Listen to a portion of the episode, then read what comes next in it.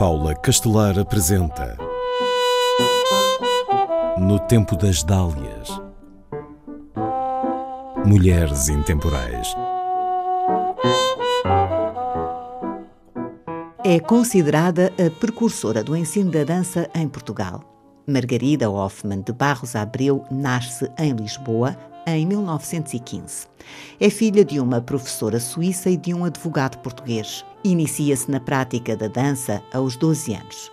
Faz ginástica dalcrosiana, que deve o seu nome ao seu criador, o músico suíço Émile Jacques Dalcroze. Mas a disciplina tornar-se-ia conhecida como ginástica rítmica. Após cinco anos a praticar ginástica rítmica, já com 17 anos, Margarida sente necessidade de melhorar os seus conhecimentos e a sua performance como bailarina e vai estudar no Instituto Dalcroze, em Genebra. Forma-se aos 22 anos, mas a sua carreira de bailarina termina cedo por questões de saúde. Tem recorrentemente crises de dor ciática e decide dedicar-se ao ensino. Estuda também em Berlim e em Viena. Em 1939, frequenta um curso de dança em Viena com a irmã Maria Helena, pianista e mais nova do que ela, cinco anos, quando ouvem na rádio que Hitler ordena a saída dos estrangeiros do país. Vão para Munique num comboio repleto de militares, seguindo depois para a Itália. Em Génova, pedem boleia a um barco de pesca que vai para a Espanha. Apanham um comboio em Badajoz que as conduz sãs e salvas a Lisboa. Chegada a Portugal, Margarida torna-se professora de dança no curso de teatro do Conservatório Nacional, atividade que exerce quase meio século.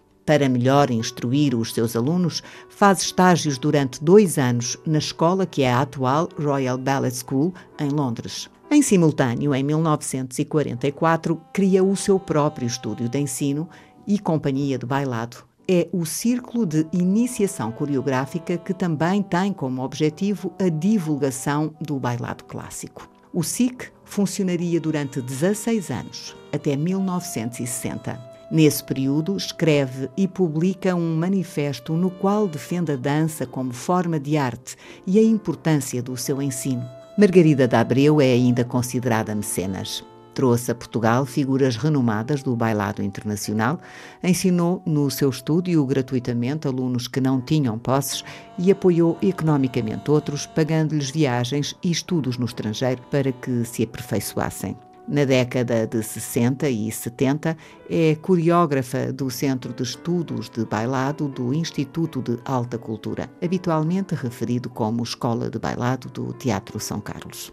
É convidada para renovar os bailados da Companhia Verde Gaio, criada por António Ferro, inspirada nos ballet russe de Diaghilev. Com o seu aluno, o Fernando Lima, dirige os Verde Gaio vários anos. Durante a sua vida, criou cerca de 50 coreografias.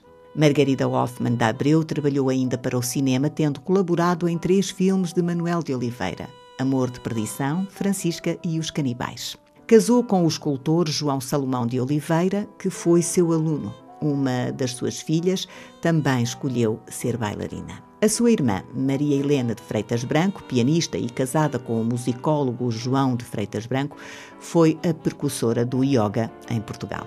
Professora de várias gerações de atores e bailarinos, Margarida Hoffmann de Abreu teve várias condecorações, entre elas a Ordem de Instrução Pública, que lhe foi atribuída em 1979, ano em que também recebeu o troféu da Casa da Imprensa. Morreu em Lisboa, no Hospital de Santa Maria, devido a uma doença dermatológica, dois meses antes de completar 91 anos.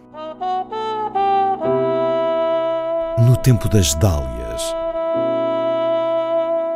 em parceria com o MIMA, Museu Internacional da Mulher.